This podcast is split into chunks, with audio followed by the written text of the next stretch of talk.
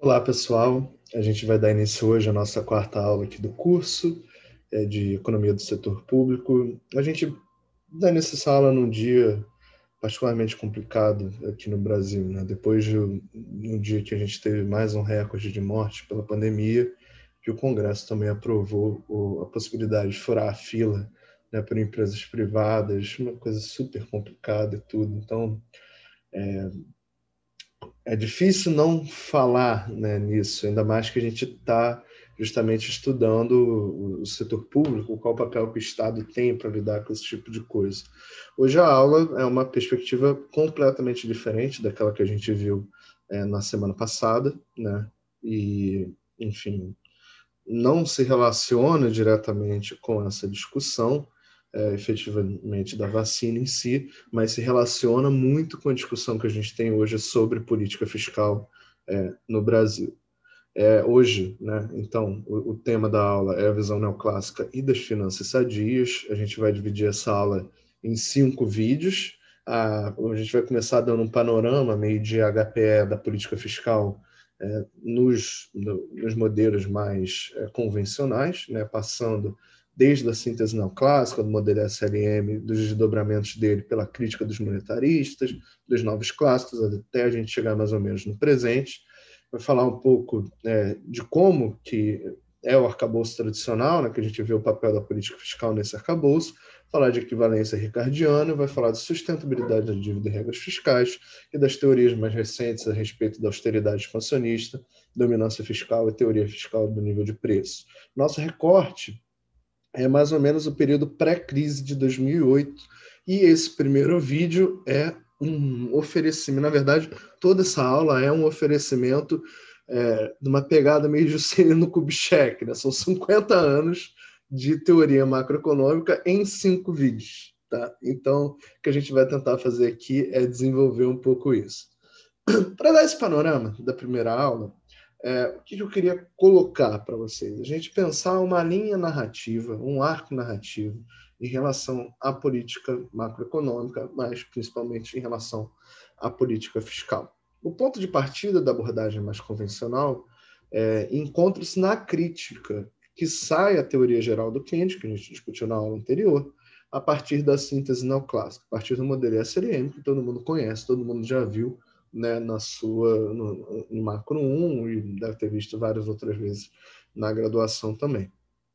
Se vocês vão lembrar do modelo SLM, é um modelo de curto prazo, né, que a gente está falando no, no, momento em que determinadas condições, em especial estoque de capital, vai estar tá dado naquela economia e nesse modelo existe um papel de estabilização para que as economias cheguem ao pleno emprego. Né? Na leitura da síntese, a teoria geral, na verdade, é uma teoria não tão geral assim, uma teoria mais específica das depressões, né, ligada né, à Grande Depressão ali de 29 e os seus efeitos. E é, o instrumento, mas sim, né, o Estado tem um, um, papel estabilizador potencial, seja através da política fiscal, seja através da política monetária nesse sistema. Né, e é isso que vocês estudam lá em Macro 1, no modelo SLM com bastante detalhe.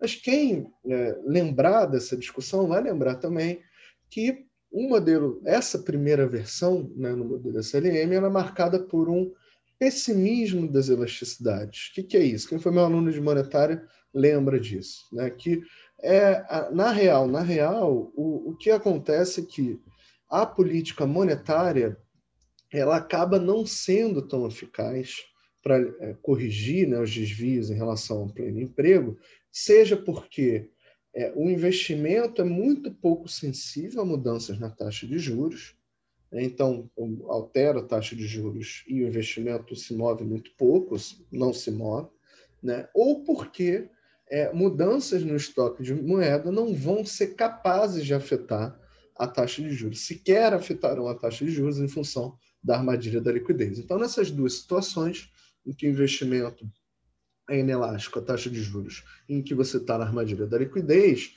é, não operam os efeitos que levariam a economia automaticamente ao pleno emprego e a política monetária é ineficaz na hora de atingir as variáveis reais da economia. Sobra, então, né, um papel para a política fiscal como esse mecanismo de estabilização de curto prazo.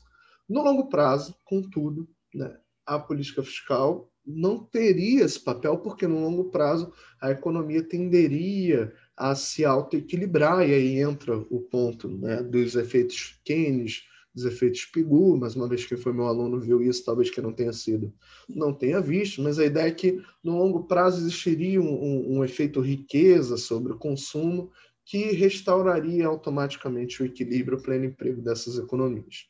Tá? Então, é, fica um pouco essa ideia de um ativismo fiscal de curto prazo aí, e no longo prazo não seria preciso. Alguns autores vão dizer que, bom, esse efeito Pigu pode demorar anos e anos para operar, e é, então seria ainda assim no longo prazo alguma necessidade de inter... haveria, desculpa, alguma necessidade de intervenção da política fiscal também, só que isso não é tão bem estabelecido nos próprios autores da síntese. Nos anos 50, isso aí tudo, né, anos 30, anos 40. Tá? Nos anos 50, você tem uma evolução da discussão da síntese neoclássica para uma espécie de síntese 2.0, em que o foco né, vai sair da política fiscal no curto prazo e vai começar a pensar a relação entre política fiscal e crescimento econômico, e política fiscal no longo prazo, justamente como uma resposta disso. Bom, estabilizar o curto prazo por si só não é suficiente. A política fiscal ela tem um papel eventual a cumprir né, no longo prazo, mas esse papel não é claro.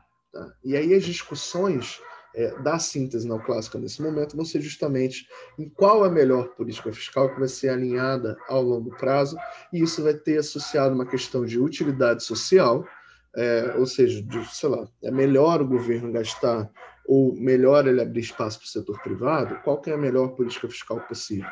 Né? E também da relação que a política fiscal vai ter com a inflação.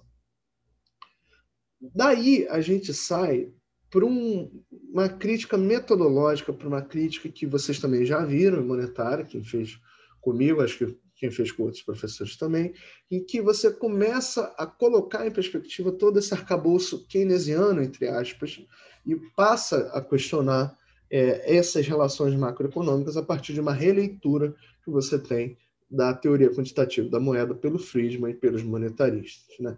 Aqui, para a gente, em geral, essa, essa discussão toda dos monetaristas se dá muito no campo da política monetária, da economia monetária como um todo.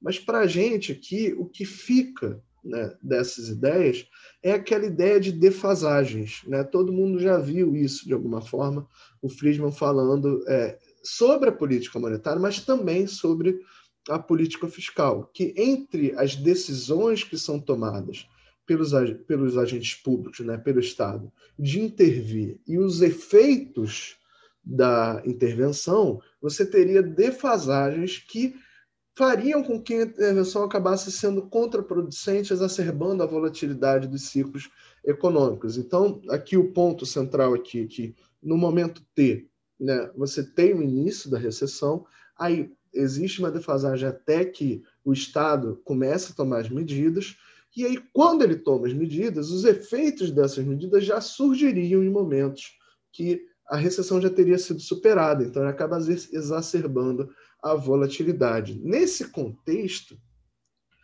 essa, essa discussão se dá principalmente no campo da política monetária, mas ela também se aplica, de alguma forma, a qualquer tipo de intervenção estatal. Tá?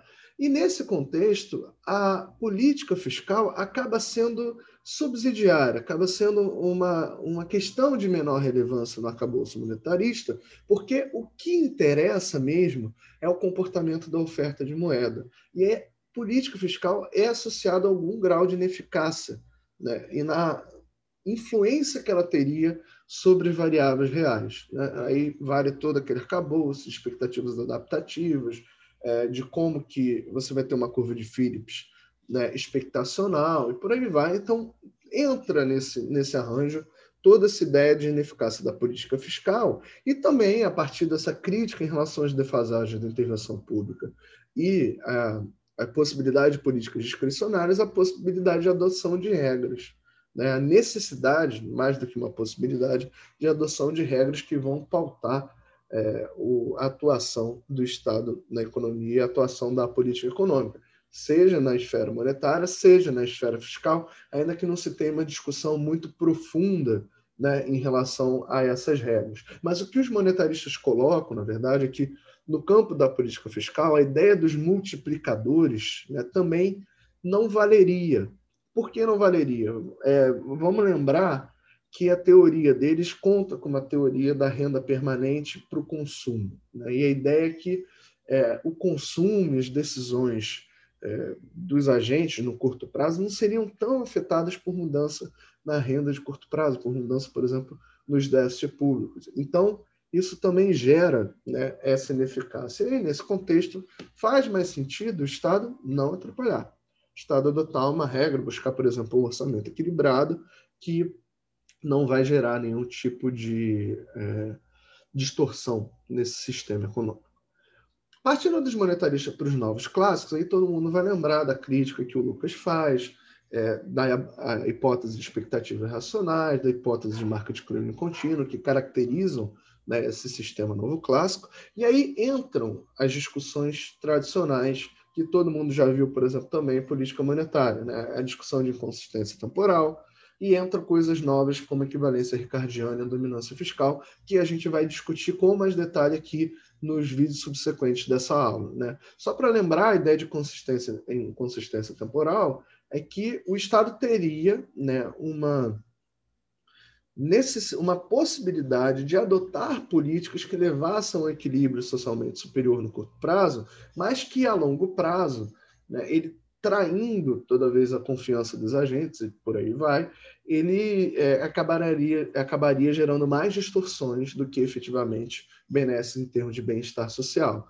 Então, a ideia é que a questão da consistência temporal, que vale para a política monetária, também vale, de certa forma, para a política fiscal, existiria uma política ótima, né, que maximizaria a função de bem-estar dos agentes e tudo, e sempre que o Estado se desviar dessa política ótima, ele até poderia gerar um resultado de curto prazo positivo, mas a longo prazo ele perderia credibilidade, ele minaria sua reputação, e isso acabaria tendo resultados negativos em termos da inflação, em termos é, do produto, da estabilidade do produto, da estabilidade macroeconômica como um todo. É nesse contexto que surge a ideia de equivalência ricardiana, a ideia que, é, em última instância, uma política fiscal é, deficitária financiada por impostos ou por dívida tanto faz. Né? Na verdade, se você tem uma política fiscal financiada por dívidas, a gente entendem que isso representaria, na verdade, uma, um aumento dos impostos no futuro e basicamente não fariam nada, não alterariam é,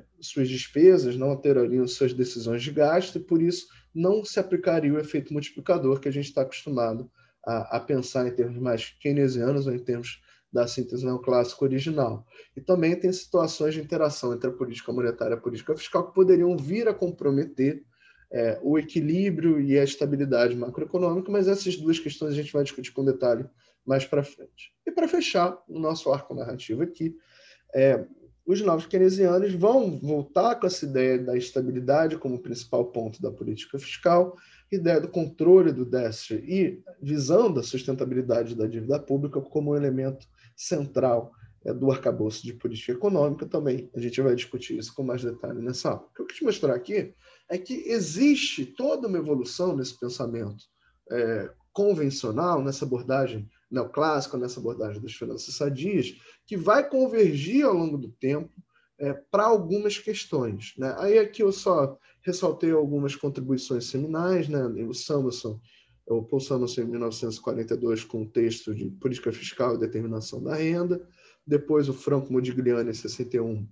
com as implicações de longo prazo de políticas fiscais alternativas e o fardo da dívida nacional, é, o Friedman né, tem a primeira discussão dele mais marcada sobre política fiscal no texto de 48, que é do arcabouço monetário fiscal para a estabilidade econômica. Depois, os novos clássicos têm esse texto do Barro, de 74, que é o texto da equivalência ricardiana, que eles perguntam se é, os títulos públicos são é, riqueza líquida do ponto de vista dos agentes. E depois, nos novos keynesianos, a gente chega na discussão é, do Lawrence Ball e do Mankiw, é, sobre o que, que os déficits públicos fazem, né? quais os efeitos dos déficits públicos na economia. Tudo isso converge né, para um, uma posição que a gente está muito acostumado a ver aqui, por exemplo, no debate brasileiro, sobre política fiscais. Mas o, o ponto aqui do Lopreato, e aí eu usei muito o livro do Lopreato, que é esse Caminhos da Política Fiscal no Brasil, ele tem um primeiro capítulo mais teórico, o texto que eu passei para vocês, ele já pega de 80 para cá, por isso que eu estou fazendo essa, essa aula do JK aqui, de 50, 50 anos em, sei lá, 15 minutos, mas é, a ideia aqui é que, ao longo do tempo, toda essa abordagem convencional foi convergindo para certas práticas, foi convergindo para uma certa visão. Né? Então, a primeira coisa né, que, que, foi, que é um elemento de convergência é a sujeição da política fiscal a regras e a restrições institucionais, uma coisa cuja semente está lá no Frisma, mas que persiste até hoje. Né? Então, sujeita a regras e restrições institucionais, a política fiscal perdeu força e assumiu o papel de instrumento coadjuvante na administração da demanda agregada, ainda que fundamental no balizamento das expectativas dos agentes de mercado e na defesa das condições de valorização do capital privado. Né? O que, que muda? Né? Ao longo do tempo, o que muda é que cada vez mais a força da política fiscal foi associada né? A política fiscal é, teria um papel em desempenhar esse elemento de fiadora da estabilidade macroeconômica, cumprindo, de um lado, a tarefa de âncora da política monetária, como a gente vai discutir, e de outro, de pilar de sustentação, de farol do comportamento esperado de outras variáveis macroeconômicas. Né? Então, ao longo do tempo, o que acontece é uma convergência é, da teoria econômica nessa direção, e o que a gente vai discutir na aula de hoje é mais ou menos como é que isso aconteceu e que elementos são esses é, para qual né, a, a visão convencional, a visão neoclássica de política fiscal convergiu. Então, o que a gente pode, para fechar esse primeiro vídeo, né, para sintetizar um pouco isso, é, o que, que, sai da teoria macroeconômica falando sobre política fiscal? Né? A primeira coisa que sai é que é, a política fiscal não é capaz de gerar efeitos relevantes e persistentes sobre o produto de longo prazo, sobre a demanda agregada no longo prazo. Tá? E nesse contexto, o melhor a se fazer é manter o orçamento equilibrado, manter a dívida pública sob controle, manter o fardo da dívida, que a gente já discutiu na aula passada, vai discutir de novo, sobre controle. Né? Então, a visão convencional é associada a uma certa doutrina das finanças sadias de um orçamento equilibrado, cuja tradição vem lá de trás, lá de trás, lá do início da economia, desde lá do Adam Smith, tá? mas de vários outros autores da economia política clássica, que depois passam é, ao longo do tempo, sobre e, e, que tem embutido né, a ideia que é, o setor público, em última instância, vai tirar recursos do setor privado através da tributação. Isso está no cerne dessa discussão. Tá? E é isso que alimenta um pouco essa visão das finanças que o Estado tem que estar com as contas em dia, não pode aumentar, porque se ele não tiver, em última instância vai estar querendo aumentar a tributação sobre o setor privado. Mas, de qualquer forma, na versão contemporânea, na roupagem contemporânea que essa teoria, essas teorias vão ter, a ideia de finanças sadias, a ideia de um orçamento equilibrado, a ideia de uma dívida pública sustentável é central para pensar a política fiscal nesse contexto. Né? Os déficits de endividamento públicos, nesse caso, eles não seriam capazes de gerar efeitos multiplicadores na economia, seja por causa do efeito crowding out sobre o investimento privado, a gente vai discutir com mais detalhe aqui, ou porque eles não são percebidos como riqueza líquida pelos agentes racionais, aí valendo a ideia de equivalência ricardiana. Né? E nesse contexto, o que acontece é que qual o papel então da política fiscal? O papel da política fiscal vai ser, ser uma âncora para as expectativas dos agentes, é, para que você possa ter uma certa estabilidade macroeconômica, uma sustentabilidade, seja né, do processo de desenvolvimento econômico, seja no caso específico é, do endividamento do Estado. Mas a gente vai voltar a todos esses temas aqui ao longo das nossas aulas e a gente começa no próximo vídeo né, a discutir um pouco. Primeiro, vamos começar pelo básico, né, revisar um pouco do modelo SLM e revisar é, um pouco de como ele foi questionado ao longo do tempo e quais as implicações disso. E depois a gente passa para os outros temas. A gente se vê lá já já. Valeu!